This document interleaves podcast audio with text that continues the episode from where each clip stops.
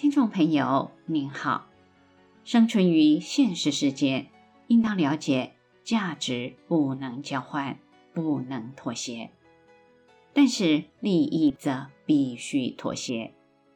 两者都不能妥协的人，必然是人事不同。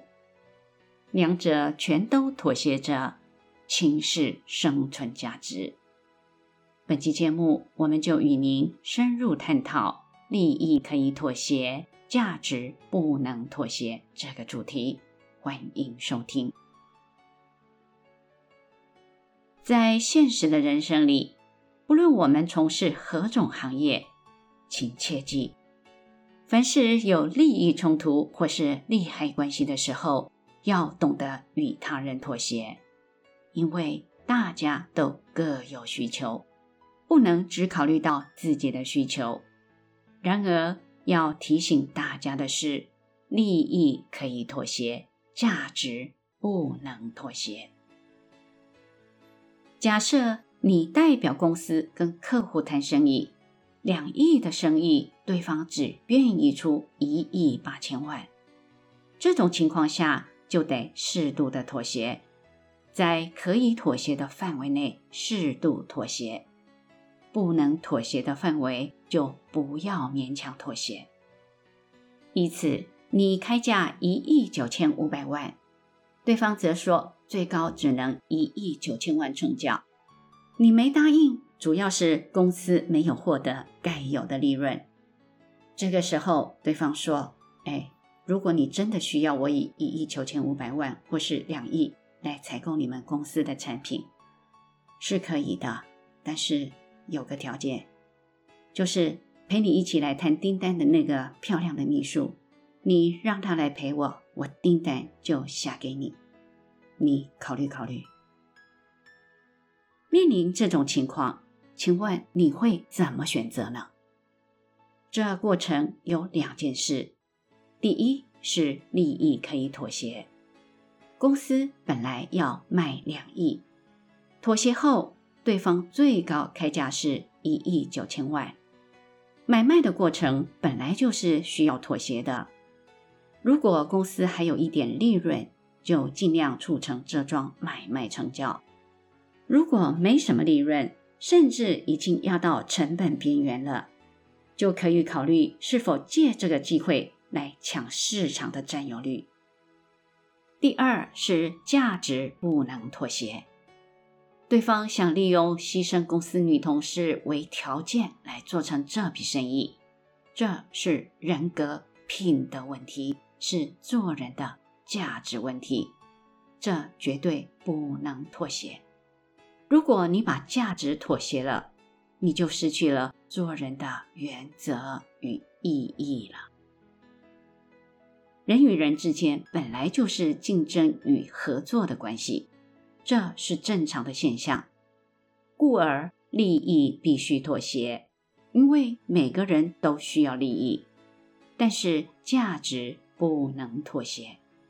如果你连价值也妥协了，虽然是有利益，却失去了存在的意义，因为你已经放弃了自己的原则与坚持了。活在这个世界。你准备过怎样的人生呢？这就如我们吃什么食物很重要，但更重要的问题是跟谁一起吃，对不对呢？我和谁一起吃，那是价值的问题；我吃了什么，是利益的问题。例如，你喜欢的女孩子对你提出这样的条件。你每个月至少要给我二十万的家用，否则我不考虑和你结婚。